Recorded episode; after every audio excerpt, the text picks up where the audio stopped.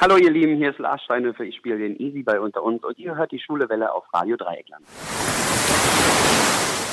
Wir sprachen bereits schon mit mehreren Schauspielerinnen und Schauspielern der RTL-Serie Unter uns. Zuletzt auch mit dem Chefautor Dialog Martin Wiesenhöfer. Heute freuen wir uns ganz besonders darüber, eine großartige Schauspielerin zu Gast zu haben, die nach Petra Blossay die seit Beginn der Serie die Irene Weigel spielt, die dienstälteste Schauspielerin ist, obwohl sie noch immer sehr jung ist. Sie stieg nur wenige Wochen nach dem Start der Serie ein und ist noch immer dabei und absolut im Mittelpunkt des Geschehens. Sie wird oft die gute Ute genannt, dennoch hatte ihre Rolle bislang sehr viele Facetten. Ute war auch mal drogenabhängig und hatte auch einen Seitensprung. Normalerweise aber ist sie stets gut zu ihrer Familie und ihren Freunden.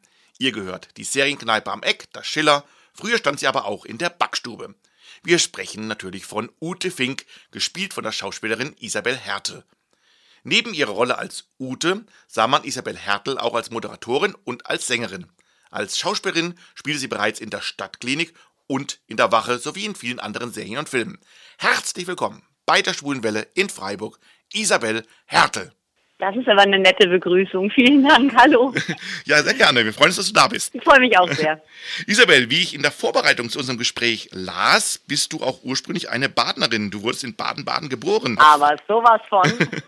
Kennst du eigentlich dann auch Freiburg, woher wir senden? Ja, na klar. Wie gesagt, ich bin da, ich bin da geboren, ich bin da aufgewachsen. Freiburg ist auf jeden Fall die Stadt, wo man auch als Partner, wenn man nicht da wohnt und lebt und geboren ist, total gerne hinfährt. Und Freiburg ist super schön. Hm. Ich mag das total gern da. Ja, finde ich auch. Baden-Baden ist ja von der Atmosphäre her eine ganz besondere Stadt mit den ganzen Bädern, den vielen Kurgästen und so weiter. Hast du noch viele Erinnerungen an Baden-Baden? Also ich bin jedes dritte bis vierte Wochenende immer noch unten, mhm. weil ich natürlich meine Eltern gern besuche und ich finde es sehr, sehr angenehm, da zu sein. Gerade am Wochenende. Da leben, weiß ich nicht, ist halt so, Jetzt mit meiner Berufsentscheidung wurde es natürlich irgendwann klar, dass man da jetzt nicht unbedingt jobmäßig so gut Fuß fassen kann, auch wenn der SWR da ist. Aber ich glaube, für junge Leute ist es schwierig. Aber mhm. die Stadt selber ist natürlich wunderschön. Die Altstadt ist ein Traum und naja, dadurch, dass wir eben viele Kurgäste haben, ist natürlich auch immer alles sehr edel, ne? sehr mhm. herausgeputzt. Aber ich glaube, für die jungen Leute kann es auch ganz schnell ein bisschen langweilig werden. Da fällt mir gerade ein, eine Baden-Badenerin hat mir mal einen Witz erzählt. Und zwar hat sie gesagt, dass äh, in der ganzen Stadt Tempo 20 eingeführt werden sollte. Und es hat sich ein enormer Protest geregt bei den, bei den Einheimischen, weil die nicht so schnell fahren wollten.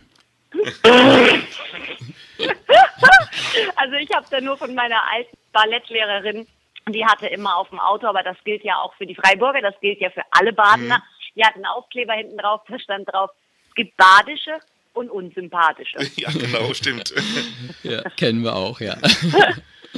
Ja, Isabel, zunächst hast du ja eine Ballettausbildung gemacht, bevor du eine Schauspielausbildung absolviertest. Du mhm. hast sogar bei Turnieren getanzt, ist das richtig? Ja, ja, genau. Also ich habe äh, zunächst mal die, die ganz klassische Ballettausbildung gemacht, also mhm. wirklich das klassische Ballett und irgendwann kommt man ja mal in so ein Alter, da stehen die ersten Tanzkurse an. Also ich mhm. weiß jetzt nicht genau, wie das heutzutage so läuft bei den Kids, aber bei uns war das halt einfach auch noch Pflichtprogramm und für mich sowieso. Und dann ähm, lief das so gut, dass die Tanzlehrer damals, das war die Tanzschule Bergmann in Baden-Baden, gesagt haben, Mensch, sie würden dich gern trainieren. Und dann ist das halt auch super schwer, in, in dem Alter wirklich einen männlichen Partner zu finden. Und da hatte ich richtig Glück und dann ähm, haben wir da ein bisschen Gas gegeben. Ja, es war allerdings tatsächlich nicht so lange, wie ich das gern gehabt hätte, weil der Tanzpartner ist dann damals irgendwie weggezogen und dann waren wir auch schon kurz vorm Abi und dann war das alles auch ein bisschen viel. Mein Vater hat sowieso schon die Krise gekriegt, weil ich so viele Sachen gemacht habe. Ich war fast jeden Nachmittag im Trainingssaal und äh, ich mhm. glaube, wenn ich nicht so gut in der Schule gewesen wäre, dann hätte der gesagt, so, Schätzchen, stopp mal hier. Wie kamst du dann zur Schauspielerei? Das ist eigentlich tatsächlich eine ganz süße Geschichte, finde ich, so im Nachhinein betrachtet. Mm, ich hatte mal ich glaube, ich war so zehn oder elf, hatte ich die Chance mit einem sehr, sehr guten Freund meiner Eltern, der äh, Fotograf ist oder war, aber ich glaube, er ist es noch. Der hat die Standfotos gemacht bei der Schwarzwaldklinik, mhm. also hinten im Glottertal. Und der wusste, dass ich das so gerne mochte, diese Serie. Und dann ähm, durfte ich in meinen großen Ferien da mal mitfahren und durfte mir drei Tage lang so ein bisschen die Dreharbeiten angucken. Und, und da war das für mich einfach total klar, mhm. dass ich das genau machen wollte. Und das heißt, die Ausbildung hast du dann in Köln gemacht? Genau, die habe ich in Köln gemacht, äh, an der Theaterfachschule in Köln. Mhm. Und das war so ein, ja, so eine Rundumschlag-Ausbildung. Klingt jetzt negativ, meinte ich aber gar nicht, aber so wie das halt ist. Es war mhm. eigentlich so ein bisschen alles, also ein bisschen, also es war eigentlich so eine relativ klassische Musical-Ausbildung und ich habe mir halt den Schwerpunkt ausgesucht auf, auf Schauspiel und natürlich Tanz, weil das war ja quasi schon das, was ich eigentlich mehr oder weniger konnte, ne, wenn man können. Also man ist ja nie fertig mit Lernen, aber das habe ich halt schon immer gemacht und ja, dann habe ich noch den Schwerpunkt Schauspiel dazu genommen, genau. Hm. Du bist ja nach Peter Blossay am längsten mittlerweile bei Unter uns dabei. Wie kamst du denn eigentlich zu Unter uns? Hast du dich dann klassisch beworben? Nee, überhaupt nicht. Ein Kommilitone damals auf der Schauspielschule, der hat zu uns Mädels gesagt, dass er die Woche davor bei einem, bei einem Casting war in Köln und dass er halt einfach mitbekommen hat, als er da war, dass es eben die Woche drauf nochmal so ein Casting für Mädels geben sollte. Aber ich äh, habe da auch nur so halb zugehört und dann habe ich halt irgendwie gedacht, naja, warum auch nicht, kann man ja mal machen. Ich dachte auch, es ging mehr so um so ein Casting allgemein, um in eine Kartei reinzukommen oder mhm. so. Und ähm, dass das direkt für unter uns war, da habe ich nicht so richtig aufgepasst. Und dann war ich eben da und dann ähm, habe ich einen Text in die Hand gedrückt bekommen und bin in so einen echt winzig kleinen, abgedunkelten Raum, wo jemand gegengelesen hat, also meinen Gegenpart gesprochen hat. Und es war einfach so unsagbar Horror, weil der hat abgelesen und es war einfach, es war einfach wirklich, es war eine ganz gruselige Geschichte. Und ich bin da raus und dachte so, alles klar, das hast du jetzt mal gemacht, wunderschön, nie wieder. Und ich habe das auch total vergessen und zwei Monate später haben die mich angerufen und haben gesagt, ja, sie haben ein Casting für unter uns gemacht. Dann habe ich gesagt, nee, das habe ich nicht gemacht, das ist eine Verwechslung. Doch, doch, damals bei Mediabolo und dann dachte ich, ei, das war für was Konkretes, jetzt habe ich es auch verstanden. Ja, und äh, sie sind unter den letzten vier und wir wollten nun mal prinzipiell fragen, ob sie Lust drauf hätten. Und wir würden uns dann nochmal zurückmelden, weil wir uns noch unter den letzten vier eben entscheiden müssen. Und dann eine Stunde später haben sie angerufen und gesagt, ja dann, los geht's. Ein Glücksfall auf jeden Fall. Ja, ein bisschen. Ne? Kannst du dich noch an deine Anfänge bei der Serie erinnern? Zum Beispiel an deine allererste Szene, der erste Drehtag? Ja, das war auch ein bisschen gruselig, um ehrlich zu sein, weil äh, das dann plötzlich, das ging alles so schnell, dass ich dann dahin kam und die hatten auch noch nicht kostümtechnisch für mich eingekauft. Ich bin da wirklich mit einem Reisekoffer und ihr wisst ja, wie das ist, ne, wenn mhm. Mädels mit einem Koffer unterwegs sind. Das war halt kein kleiner Koffer, das war ein Riesenkoffer. Aber die haben halt gesagt, ja, bring mal, bring mal ein paar Sachen mit. Und wir sind noch nicht zum Einkaufen gekommen. Ich hatte wirklich die ersten Wochen meine eigenen Klamotten an und, und wusste halt auch nicht viel. Und mein erster Satz war, wo sind denn hier die Briefkästen? Und also nicht besonders also war jetzt nicht besonders viel verlangt. Also ich musste nicht jetzt musste jetzt nicht alles geben, aber das war war super spannend. Also ich bin da einfach mitten ins kalte Wasser geworfen worden und letzten Endes muss ich sagen, war es wahrscheinlich auch gut so. Hm. Aber du trafst ja damals auf einen schon, ja, wenn auch noch nicht lange existierendes, aber noch festes Ensemble. Wurdest du damals eigentlich gut aufgenommen oder war der Anfang dann eher schwierig, auf so ein eingespieltes Team zu treffen? Ehrlich gesagt war das überhaupt nicht schwierig. Vielleicht habe ich es auch wegen meiner eigenen Aufregung anders wahrgenommen, mhm. aber, aber mein Gefühl war, dass das wirklich super herzlich war mhm. und klar, die waren alle ein bisschen länger da, ein paar Wochen mehr auf dem Buckel sozusagen, mhm. aber das war ja trotzdem alles gerade so im Entstehen. Und, mhm. und deswegen äh, konnte man da einfach noch ganz, ganz locker mit reinrutschen und es waren wirklich, also ich wurde da mit offenen Armen empfangen, es war überhaupt nicht, überhaupt nicht doof oder so. Hm. Aber wenn ich es richtig gelesen habe, war die Rolle Ude gar nicht anfangs so zwingend als dauerhaft angedacht, stimmt es? Ja, genau, die war erstmal, glaube ich, für ein Dreivierteljahr angedacht mhm.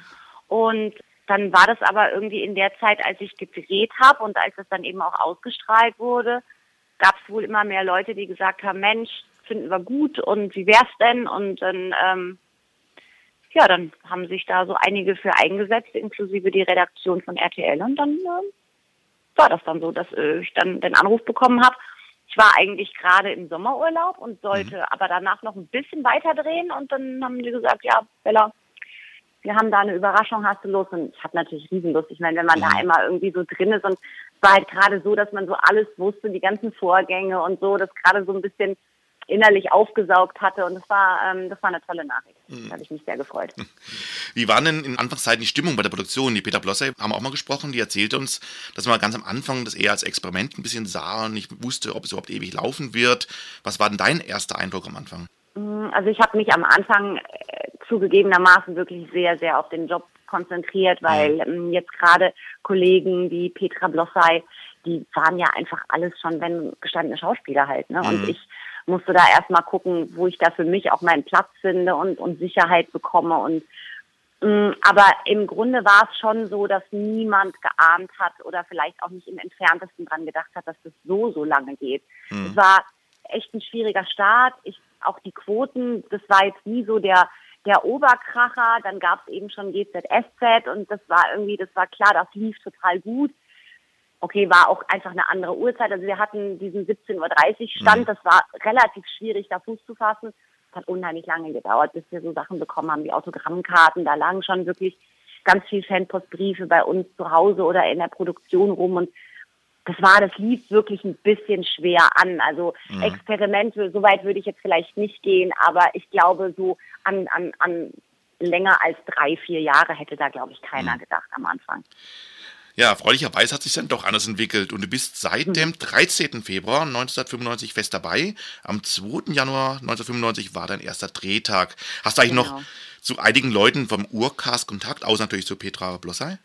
Jein, also heutzutage gibt es ja Gott sei Dank Facebook und da, mhm. da schreiben wir uns schon alle mal ab und zu. Vor ein paar Jahren gab es so ein, so ein alten Treffen, muss man ja manchmal schon nach 20 Jahren sagen. Und da habe ich ein paar wiedergesehen und man schreibt sich so mal zum Geburtstag, aber so, dass man sich jetzt wirklich auf einen Kaffee trifft, aber die sind ja auch echt alle in alle Winde zerstreut. Mhm. Ne? Ein paar sind in Hamburg, München und Berlin. Mhm. Das ist halt auch nicht ganz so einfach. Aber über Facebook hin und wieder schreiben wir mal, ja. Wie sind eigentlich deine Erinnerungen an Christiane Maybach, die bis zu ihrem Tod ja die unvergessene Margot Weigel spielte? Sie war die ersten elf Jahre mit das Herz der Serie. Hattest du viel mit ihr zu tun? Ja, also ich habe, also Christiane war in der Tat das Herz der Serie, das äh, ist ganz klar. Ich hatte am Anfang so als Mädel, ich hatte echt ein bisschen, naja, Schiss will ich nicht sagen, aber schon Respekt vor ihr, weil Christiane zu der Sorte Mensch gehörte, die einfach unumwunden gesagt hat, was sie gedacht hat. Ob das jetzt für jemand anderen unangenehm war oder angenehm, das war ihr ehrlich gesagt relativ egal. Ich muss sagen, dass ich das später sehr zu schätzen wusste. Es hat am Anfang ein bisschen gedauert, weil ich war, ich bin jetzt nicht, bin eher so ein bisschen zurückhaltend und vielleicht auch ein bisschen schüchtern. Also ich musste mir da ganz viel Ellbogen auch erarbeiten, weil ich bin nicht so groß geworden, dass ich so jetzt überkrasse Ellbogen gebraucht hätte. Ne? Also bei mhm. mir auf der Schule lief es gut, ich hatte tolle Freunde, ich hatte tolle Eltern oder ich habe tolle Eltern. Also es war jetzt nicht so notwendig, jemanden irgendwie von der Seite wegzuboxen, mhm. Gott sei Dank, aber ein bisschen was muss man sich dann natürlich schon erarbeiten, um sich da auch durchzusetzen. Und das war am Anfang schon sehr respekteinflößend, wie sie war. Und es war aber irgendwie auch ganz klar, dass sie das auch so sein durfte, weil sie einfach eben auch die meiste Erfahrung äh, mitbrachte und sie hatte einfach auch ein Riesentalent und es war eine mhm. tolle Frau und wie gesagt, später, als ich sie dann ein bisschen kennengelernt habe, wusste ich das auch wirklich zu schätzen, dass man bei ihr einfach immer wusste, woran man war. Also sie hat halt einfach direkt gesagt, was Sache ist und letzten Endes ist das ja nicht die schlechteste Lösung im Leben. Mhm, auf jeden Fall. Jetzt machen wir eine ganz kurze Musikpause und mhm. zwar hast du dir gewünscht von Beyoncé einige Songs und wir haben einen ausgesucht, Hello. Was gefällt dir sehr gut an der Sängerin? Also als ich das erste Mal ein Konzert gesehen habe, leider nicht live, aber es gibt da so ein schönes Konzert, was sie in Las Vegas gegeben hat, auch in so einer etwas kleineren Runde. Also es war jetzt nicht so ein riesen, äh, riesen Stadion gefüllt, sondern es war eher so eine kleinere Halle und ein sehr intimes Konzert und das habe ich auf DVD geschenkt bekommen und habe mir das eines Abends einfach mal reingezogen da dachte ich wirklich, das ist unfassbar. Diese Frau ist wunderschön und wenn man dieses diese Live-Stimme hört, ohne dass es jetzt abgemischt von der DVD kommt aus dem Studio, das ist einfach so unfassbar, was die für eine Stimme hat und in welche Höhen und in welche Tiefen, also dieser Stimmumfang, das ist einfach so, so krass und ja, da habe ich mich einfach so als, als Künstlerin ein bisschen verliebt, muss ich mhm. gestehen. Dann hören wir uns jetzt mal BMC an und zwar hören wir Hello. Ich freue mich. Hallo zusammen, ich bin Benjamin Kiss, ich spiele den Henning Fink bei Unter uns und ihr hört zurzeit die Schwule Welle auf Radio Dreieckland aus Freiburg. Hier ist die Schwule Welle aus Freiburg und wir sprechen mit Isabel Härte, die die Ute Fink bei Unter uns spielt. Isabel, Du hast ja mit der Rolle der Ute eine Chance, wie man sie fast nur aus der Lindenstraße eigentlich kennt. Du konntest mit deiner Rolle der Ute reifen vom Teenager bis heute zur Mutter und Ehefrau. Ist es auch der Reiz, der eine solche Serie praktisch birgt, dass man immer wieder neue Facetten der gleichen Figur finden kann und mit ihr wächst? Ja, auch tatsächlich unter anderem. Also es ist, es ist tatsächlich, manche denken, glaube ich, es ist langweilig. Aber mhm. es ist halt überhaupt nicht langweilig, weil wirklich viel an, an dieser Figur gearbeitet werden kann Aber das ist nicht das Einzige. Man arbeitet einfach mit vielen unterschiedlichen Kollegen, mit vielen unterschiedlichen Regisseuren. Und natürlich ist es schön, wenn man, wenn man morgens zur Arbeit gehen kann und, und einfach das so gut und so lange kennt, was man machen muss ne? mhm. ne? oder was man, was man tun darf. Also eine Figur so gut zu kennen ähm, und die ja eigentlich blind zu kennen, ist natürlich ein schönes Gefühl und gibt einem ganz viel Sicherheit und nimmt einem den Spaß überhaupt nicht. Mhm. Ist ja eigentlich die Ute persönlich sehr nah und hast du oft das Gefühl, du würdest eh nicht handeln oder ist, würdest du ganz anders handeln? Würdest du sie manchmal auch schütteln? Also, wie ist denn deine, deine eigene Einstellung zu ihr? Das ist total unterschiedlich. Also es gibt Momente äh, in Szenen, wo sie mir total nah ist und das ist ja auch letzten Endes eine logische Konsequenz, weil ich sie einfach spiele. Das heißt, sie hat schon auch natürlich viel von mir abgekriegt mhm. in den letzten Jahren. Und da ist man sich in vielen Dingen zweifelsohne sehr nah. Aber dennoch ist sie einfach nach wie vor eine, eine Figur und es gibt auch viele Dinge, die ich definitiv überhaupt nicht so machen würde. Die Uda hat ja auch schon viel erlebt. Eigentlich ist sie eigentlich relativ vernünftig, aber sie war auch scheinbar mit den Drogen verfallen. Sie hat auch mal einen Seitensprung gehabt, ich habe schon erwähnt. Wünschst du dir manchmal dann solche Seiten auch von der Ute, um ihr andere Facetten auch ein bisschen abzuverlangen? Oder kann man sich so überhaupt als Schauspielerin wünschen? Gehen da die Drehbuchautoren darauf ein, wenn du sowas dir wünschen würdest? Ja, also ich, in unserer Produktion ist es, glaube ich, eine, eine ganz sinnvolle Mischung, die es da gibt. Also mhm. rein theoretisch dürfen wir uns schon was wünschen. Aber das ist natürlich, die haben einen Plan, der, der ist so weit, der geht so weit in die Zukunft, mhm. dass ähm, wenn ich jetzt morgen komme und sage, ich würde mir wünschen, dass Ute mal so richtig ausrastet, mhm. dann äh, könnten die das vielleicht so ab Herbst berücksichtigen. Mhm. Aber ob das in deren Schema passt, ob das jetzt gerade zu dem Plan passt, den die da haben, das äh, ist natürlich nochmal eine andere Geschichte. Man kann rein theoretisch schon was äußern. Mhm. Das ist immer die Frage, ob es ins Konzept passt, was so die Zukunft für die Autoren mhm. bringen soll. Solche Extremphasen, aber sind so Sachen, was man sich dann aber dann selber so eigentlich für sich wünscht, ist es dann toll, wenn die Ute mal richtig ausrasten darf und ganz anders spielt als sonst? Ja, das ist gleichermaßen, das ist gleichermaßen toll, weil das ist das, was den Beruf ausmacht, möglichst mhm. viele Facetten auch zeigen zu dürfen. Mhm. Äh, und dann ist es natürlich aber auch manchmal schwierig, je nachdem, was es genau ist, ist da schon so ein bisschen ähm, Mut und Loslassen mhm. gefragt, weil es natürlich auch Sachen sein können, die jetzt die Isabel zu Hause so nicht macht. Ne? Mhm. Ich bin jetzt nicht so der Rumschreier, mhm. zum Beispiel. Eine meiner Lieblingsphasen war ja ihre bislang tragischste, die Krebserkrankung. Dafür musstest du ja sogar deine realen Haare auch opfern. War das eine schwere Entscheidung für dich?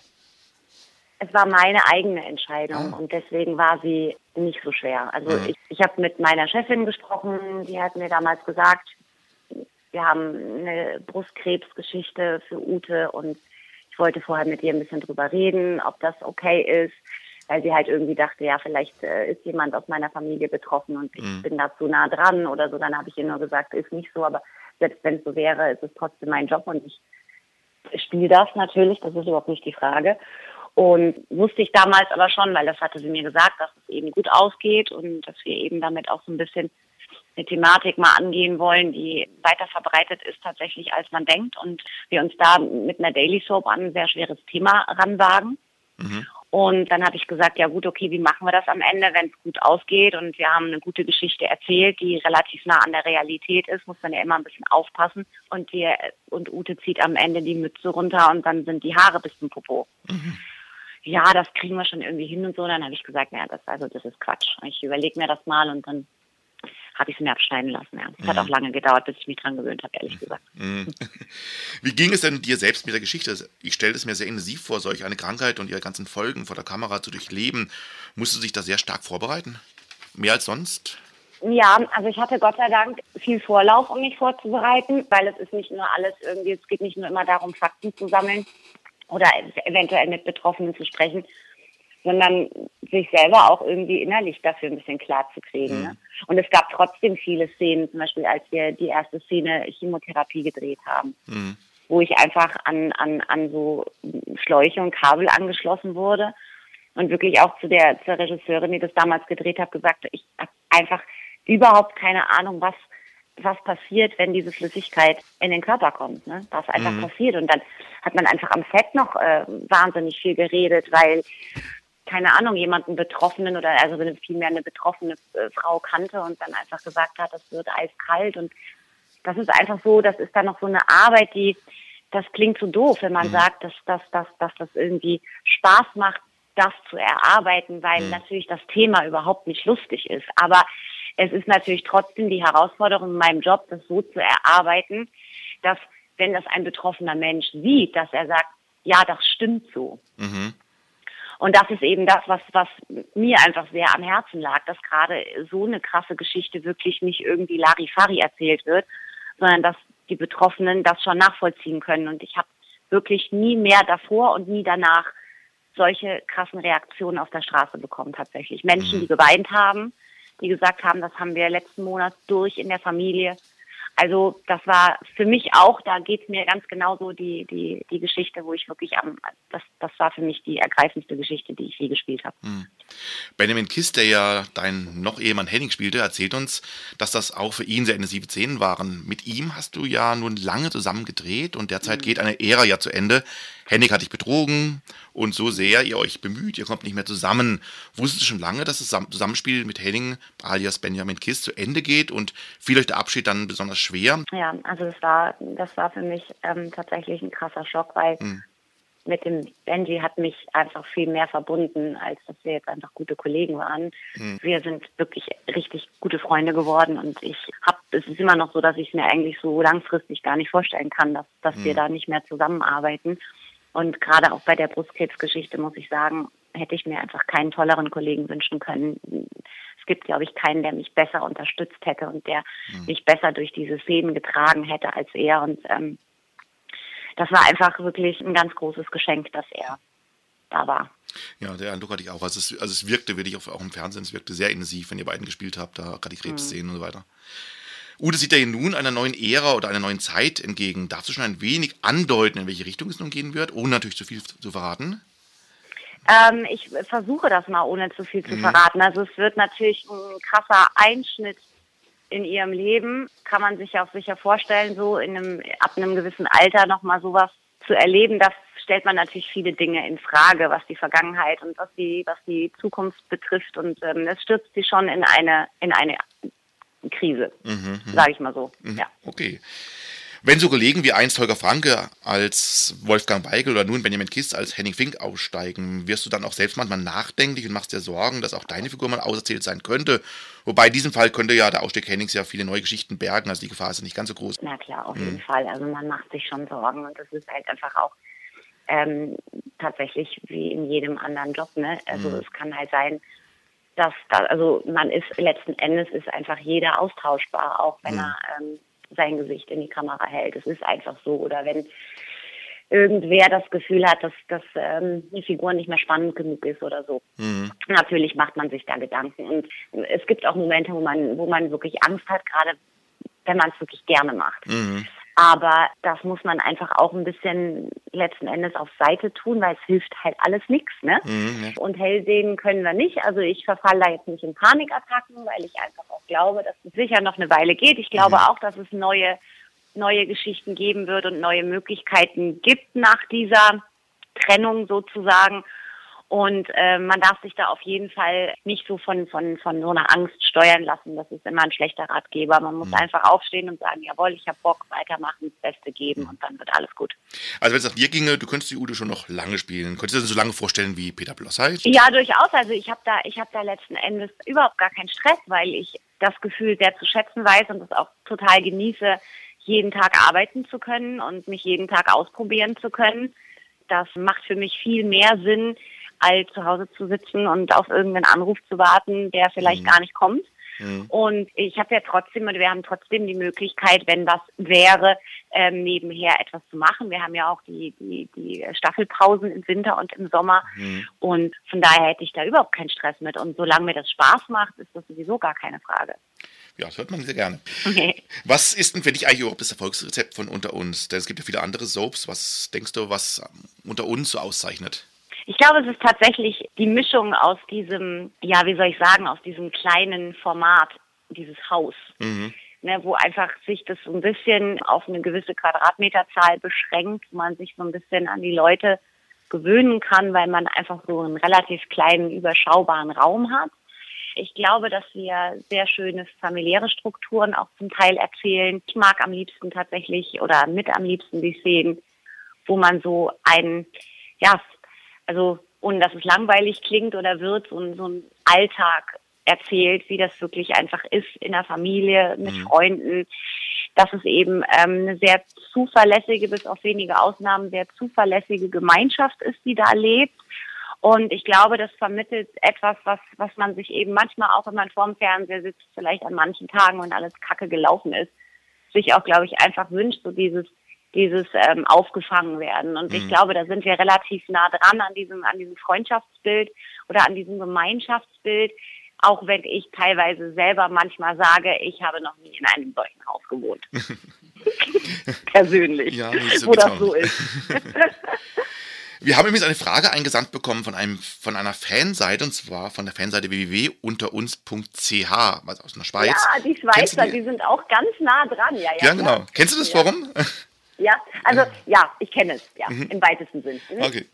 Ähm, schaust du ab und zu mal so in die Foren so ein bisschen eigentlich rein und liest du, was über deine Rolle so geschrieben wird? Nein, es ist schwierig. Also es ist tatsächlich sehr, sehr, sehr schwierig. Je nachdem zum Beispiel auch, was man gerade so für eine Geschichte spielt und man da was reingibt von sich mhm. und, und auch vielleicht manchmal selber nach Hause kommt und denkt, war das heute so, wie ich mir das vorgestellt habe oder war es nicht so? Und dann ähm, liest man natürlich auch teilweise nicht nur nette Sachen. Mhm. Und das ist, das ist ganz schwierig tatsächlich, mhm. weil, weil man ja selber auch kritisch mit sich ist, ne? Mhm. Und weil man auch selber nicht jetzt nach Hause geht und sagt, hey, ich bin super, jetzt trinke ich erstmal Champagner drauf, sondern man sitzt mhm. halt einfach zu Hause und denkt, na, war das ein guter Tag? Ist es so geworden, wie man sich das vorgestellt hat? Hätte ich irgendwie noch was besser, was anders machen können? Mhm. Und dann ist das tatsächlich teilweise krass, weil ich auch sagen muss, dass meine Rolle es nicht so schwer hat wie andere. Mhm. Also ich lese zu 80 Prozent, wenn ich lese, wirklich, wirklich sehr, sehr nette Sachen. Das muss ich einfach sagen. Die fiebern mit Ute, die sind bei Ute total. Aber es ist, wie gesagt, also ich, ich, ich gucke manchmal rein, aber ich, es ist überschaubar, wann ich das mache. Also mhm. ich mache das wirklich nicht regelmäßig. Also die Frage, die wir geschickt bekommen haben, ist eigentlich eine nette. Und zwar von einem User namens Sandmann. Ja. Und der hat folgende Frage an dich. Und zwar, mhm. angenommen, du könntest ein Jahr lang eine der anderen Hauptrollen in Unter uns Cast übernehmen, egal welchen Geschlechts. Welche würdest du nehmen? Mm, Eva und Jule. Und warum? Oder Jule, ja. Naja, weil ich, äh, weil ich bei Eva einfach äh, das liebe, wie sie aufdrehen kann mhm. und wie sie aufdreht und mit, mit, mit welchem Selbstbewusstsein diese Rolle durchs Leben geht, das finde ich, das finde ich cool. Mhm. Das würde ich, das würde ich äh, gerne mal äh, einfach so drüber, das würde ich wahnsinnig gerne mal machen. Und Jule finde ich einfach hat, hat eine Farbe, als Figur, mhm. die lange, lange gefehlt hat. Mhm. So diese Rotzgöre, die aber eigentlich ein, ein, ein super gutes Herz hat. Und das finde ich, das finde ich spannend und finde es auch toll, wie die Amrei das macht tatsächlich, mhm. weil das sich, das, da gibt es so Reibepunkte, die finde ich, also Reibungspunkte vielmehr, die finde ich ganz schön. Ja, jetzt machen wir mal eine kurze Musikpause nochmal und zwar wir hören nochmal von BSC If I Were a Boy, das ist äh, zusammengesungen worden mit R. Kelly. Yippie. hier ist die Tapsi. Oder auch Tabea Heinig. Ich spiele die Britta Schönfeld bei Unter uns und ihr hört gerade die schwule Welle auf Radio Dreieckland. Hier ist die schwule Welle und wir haben Isabel Hertel am Telefon, die die Ute Fink in der RTL-Serie Unter uns spielt. Isabel, du hast ja. ja. einen Filmsohn namens Connor. Was in den Foren oft so ein bisschen kritisiert wird, ist, dass du ihn ja eigentlich kaum zu Gesicht bekommst. Das hat natürlich, denke ich, produktionstechnische Gründe, weil es immer schwierig ja. ist mit Kinderdarstellern und so weiter. Und es wird ja auch immer erklärt, warum er gerade nicht da ist. Dann immer irgendwo ist er gerade auf irgendeinem Camp und Fußballcamp und ähnliches. Ja. Aber stehst du eigentlich selbst eigentlich so mit als, zu der Getik als Darstellerin seiner Mutter? Findest du es manchmal auch seltsam? Oh. Ja, ich finde, dass die Kritik total berechtigt ist, um ehrlich zu sein. Und wir, wir, wir machen da schon selber unsere eigenen Witze intern, weil Ute tatsächlich auch nur einmal im Jahr zu Weihnachten telefoniert und ab und zu mal eine E-Mail kriegt. Also ich finde das für ein normales Mutter-Kind-Verhältnis nicht besonders günstig erzählt. Also zwischen meiner Mama und mir läuft es nicht so. Dennoch ist natürlich tatsächlich der Hintergrund, der, den du auch gerade gesagt hast. Es ist mhm. einfach produktionstechnisch wahnsinnig schwierig. Am einfachsten ist es wirklich noch mit Babys zu drehen, weil die mhm. haben noch kein, in dem Sinn kein Jugendschutz. Das bestimmt allein die Mama, mhm. wie das ablaufen soll. Und das Jugendschutzgesetz greift jetzt, ich weiß nicht, lass mich nicht lügen, ab dem dritten Lebensjahr, glaube ich. Ah, okay. Und dann wird es immer komplizierter, weil dann gibt's noch mal einen Unterschied ab dem sechsten, dann ab dem achten, dann also ab der Schulzeit irgendwie mhm. und äh, und dann vom Wechsel von der Grundschule auf eine weiterführende Schule. Es wird immer komplizierter logischerweise, mhm. weil die natürlich dann auch ihre normale Entwicklung nehmen sollen und jetzt auch dann in der Schule normal lernen sollen und nicht irgendwie den Nachmittag nicht lernen und sagen, ja, ich drehe aber schön, aber leider habe ich keine Zeit für Englisch. Mhm. Und das wird einfach wirklich, je älter die werden, desto komplizierter wird es auch.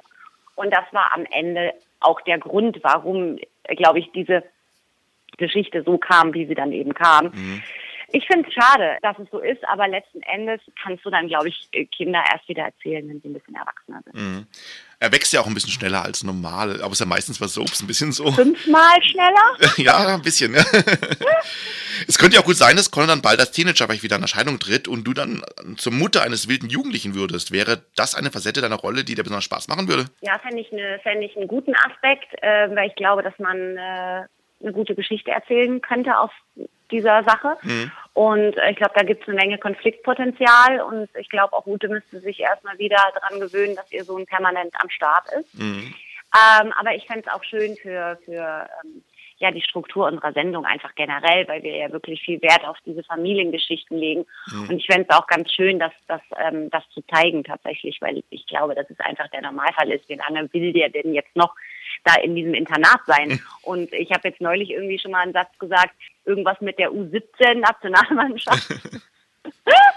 Wo ich auch denke, so ja gut, aber irgendwann, also selbst wenn er in der U17-Nationalmannschaft spielt, muss er doch trotzdem irgendwann mal nach Hause kommen. Allerdings, ja.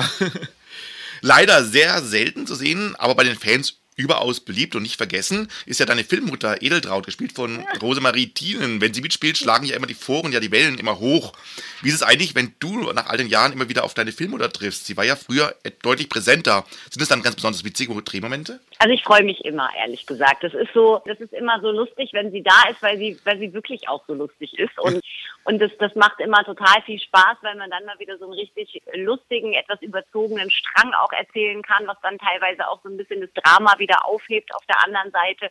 Und ich freue mich auch. Also das stimmt, die war früher viel, viel öfter da mhm. und bin auch mal gespannt. Ich weiß noch gar nicht, wann und ob sie das nächste Mal wiederkommt. Mhm. Ich hoffe das natürlich, aber es ist jetzt noch nicht, also ich habe noch nichts gelesen jetzt für die nächste Zeit.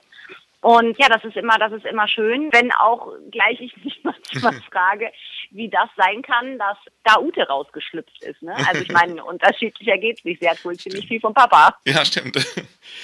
Ja, wir sind ja die schwule Welle, daher interessiert uns natürlich auch ein wenig, wie du zu Connor stündest, wenn dein Sohn Connor schwul wäre. Wäre das eigentlich für Ute ein Problem oder wäre Ute da eigentlich sehr offen? Ich glaube, dass Ute da sehr offen ist. Ich behaupte das jetzt einfach mal. Also so würde ich sie, wenn, wenn ich jetzt was zu sagen hätte, dann würde ich sie genauso einschätzen. Ich glaube, damit hätte sie, vielleicht müsste sie da mal kurz irgendwie sagen, ah, okay, wusste ich nicht.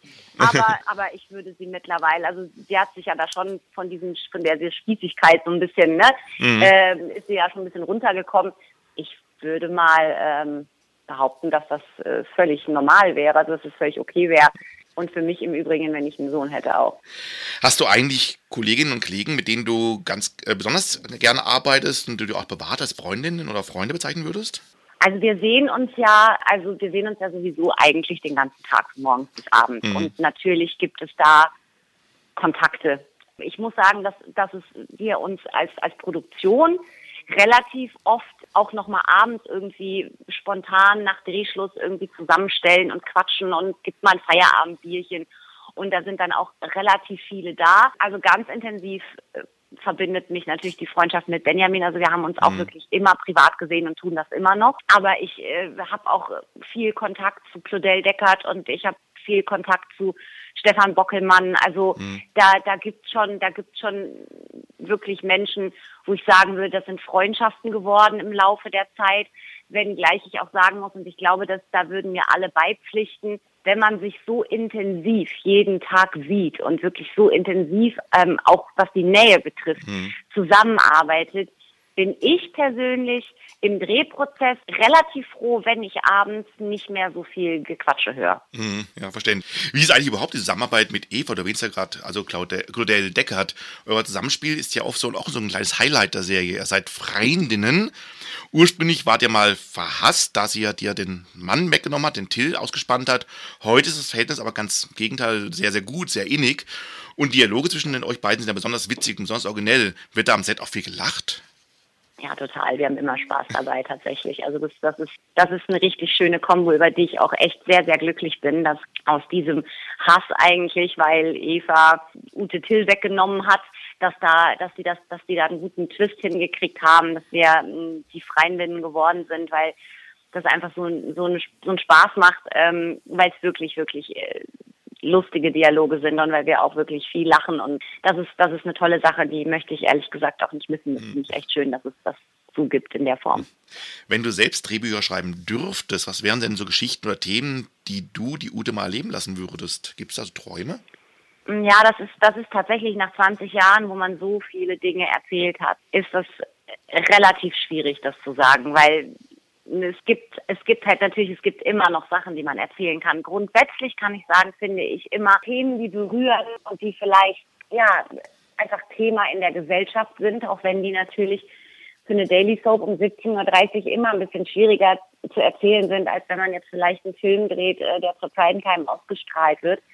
Weil wir dürfen natürlich auch nicht alles zeigen. Gehen wir jetzt mal irgendwie zum Beispiel von einer Geschichte aus, in der es eben um Sex auch geht. Mhm egal jetzt wirklich, ob das, ob das äh, hetero, schwul oder was auch immer ist, wir dürfen halt einfach nicht so viel zeigen um 17.30 weil sich sofort der Jugendschutz meldet. Mhm. Und das sind einfach so, wir haben immer so ein bisschen Tabus drin, die dann so schwierig sind, je nachdem, wie die Geschichte ist, dass wir die irgendwie umgehen, ohne die Geschichte zu verfremden oder ohne, dass es irgendwie albern wird. Prinzipiell finde ich immer die Dinge schön, die die Menschen berühren oder bei denen sich Betroffene ein bisschen aufgehoben fühlen oder auch zum Beispiel wie bei der Brustkrebsgeschichte, dass man einfach, ich habe so viele Stimmen gehört, die dann gesagt haben, gibt so wenig Sendungen, wo das so thematisiert wird, wo das auch mal gezeigt wird, wie krass das ist, wenn einem dann die Haare ausgehen und wir gucken unter uns schon so viele Jahre und dass ihr das gemacht habt, das fanden wir super und das hat uns irgendwie auch Mut gemacht. Also wo man Leuten ähm, Mut machen kann. Und ich finde, man kann da ruhig so ein bisschen ans Eingemachte gehen. Ich finde mhm. so Geschichten, die ans Eingemachte gehen, immer schöner, wenn so Krisen, die erzählt werden, eben aus dem Inneren kommen und nicht jetzt irgendwie, keine Ahnung, so von außen erzählt werden. Weißt du, also kommt ein bisschen rüber, was ich meine. Mhm. Also wenn das wirklich so die Leute berührt und man auch ein, ein schwieriges Thema einfach mal angeht und mhm. ohne Angst zu haben, dass man es vielleicht nicht gut erzählen kann. Neben deiner Rolle bei Unter uns, wo wir hoffentlich, hoffentlich noch nach sehr lange sehen dürfen, was wären eigentlich sonst so berufliche Ziele, die du da hättest? Hast du da Träume? Würdest du zum Beispiel gerne auf der Bühne wieder stehen? Ähm, ja, Bühne würde ich tatsächlich machen. Ich würde da wahnsinnig gerne mal so ein bisschen ähm, in die Richtung Komödie gehen, auch wenn es ein schwieriges Genre ist, aber mhm. da hätte ich mal total Bock drauf. Und ansonsten kann ich einfach nur sagen, spielen, spielen, spielen. Also ich mhm. hätte wahnsinnig gerne mal irgendwann eine Knarre in der Hand tatsächlich, egal jetzt ob auf der guten oder auf der bösen Seite. Das mhm. fände ich total toll, weil das hatte ich noch nie. Aber an sich ähm, so viele Facetten als möglich, egal in welchem Genre, einfach antesten. Das fände ich total spannend. Sollte, was man nicht hoffen, die Rolle der Ute tatsächlich mal enden, wie würdest du eigentlich deine Rolle am liebsten enden sehen? Mit dem großen Knall, Ute stirbt oder ähnliches? Oder eher ein leiser Abschied? Ich glaube tatsächlich, auch wenn das jetzt komisch klingt, aber wenn das passiert, dann glaube ich, wäre es mir fast egal. Mhm. Einfach weil ich glaube, dass beide Möglichkeiten mich so oder so sehr traurig machen würden. Mhm. Zum Abschluss noch was ganz anderes. Du bist ja auch als Sängerin tätig. 1999 hast du bereits Only My Heart gesungen, der auch auf einem Unter uns Sampler zu hören war. Wie kam es eigentlich damals zu dieser Aufnahme? Das war eine Geschichte, die, äh, wenn ich mich richtig erinnere, mit Unter uns und der Geschichte von Gregor Sandmann zusammenhing, mhm. als Ute und Gregor sich verliebt haben. Und da gab es ja noch den Musikclub unterm Schiller, diesen Keller. Mhm. Und da haben wir das mal irgendwie eingebaut und da habe ich das mal eingesungen. Das war eine spannende Zeit tatsächlich. Und ich habe dann Jahre später mit einer Freundin noch ein bisschen Musik gemacht, in einer mhm. Zweier-Kombo, Gitarre und Gesang und wir haben ein paar Songs geschrieben. Aber ich muss ehrlich gestehen, dass das ähm, einfach echt eine Zeitfrage ist. Also wir wohnen, Mhm. also damals haben wir auch nebeneinander gewohnt, da war das super easy mit, komm mal rüber, wir setzen uns zwei Stündchen hin.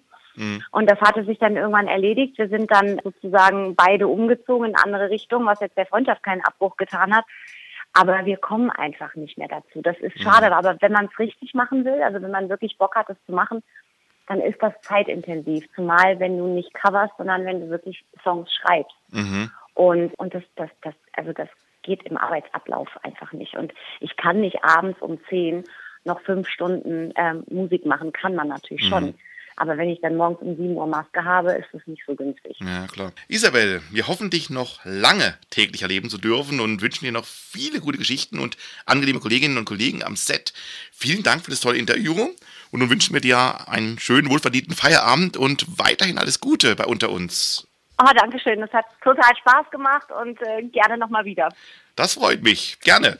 Das war Isabel Hertel, die seit über 21 Jahren die Ute Fink in der RTL-Serie Unter uns spielt. Unter uns seht ihr Montag bis Freitag von um 17.30 Uhr bei RTL.